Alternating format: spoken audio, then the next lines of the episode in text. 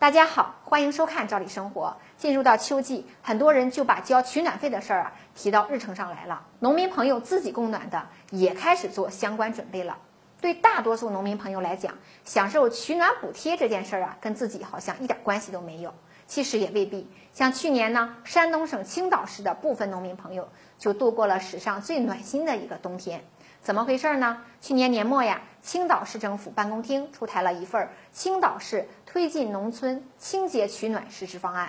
那方案的主要内容就是为了确保农村居民安全取暖、清洁取暖，计划按照不同标准，对于电带煤供暖、生物质锅炉供暖、集中供热和节能保暖工程等这些节能环保的供暖方式进行财政补贴。也就是说，如果大家采取低排放、低能耗的环保清洁取暖模式供暖，就会有补助可领。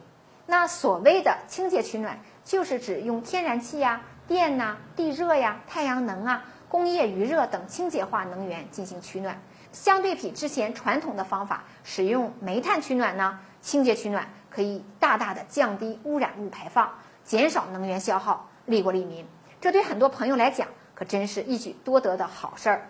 那既清洁环保。又能够零补贴，那么大家肯定很关心这个补贴标准是怎样的呢？一共呀分为四种情况：采用气带煤燃气炉供暖的，那么对燃气表以内管线改造费用和取暖用燃气设备购置以及安装费用呢，市级财政会按照一千两百元每户的标准进行补贴；采用电带煤供暖，对热泵类电采暖设备购置、安装及电表以内管线改造费用。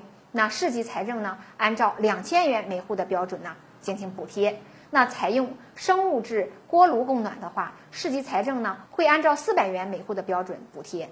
对于采用以社区为单位实施区域集中供热的可再生能源取暖、多能互补取暖等清洁取暖方式，依据建设项目的评估的可供热面积呀，市级财政会按照二十二元每平方米，而且呢每户不高于一千五百四十元的标准。进行补贴，参与青岛市清洁取暖工程并进行节能保暖改造的，那市级财政会按照两千元一户的标准进行补贴。那大家看这个补贴的力度呢，真是不小。关键是大家以后采用节能环保的供热方式啊，也更安全、更健康。这也真是一项大的民生红利政策。很多山东青岛的农村居民啊，上个冬天就过得暖暖的。那在这个冬天来临之际，希望除了山东青岛市的农民朋友，还有更多地区的农民朋友也能够享受到类似的民生红利。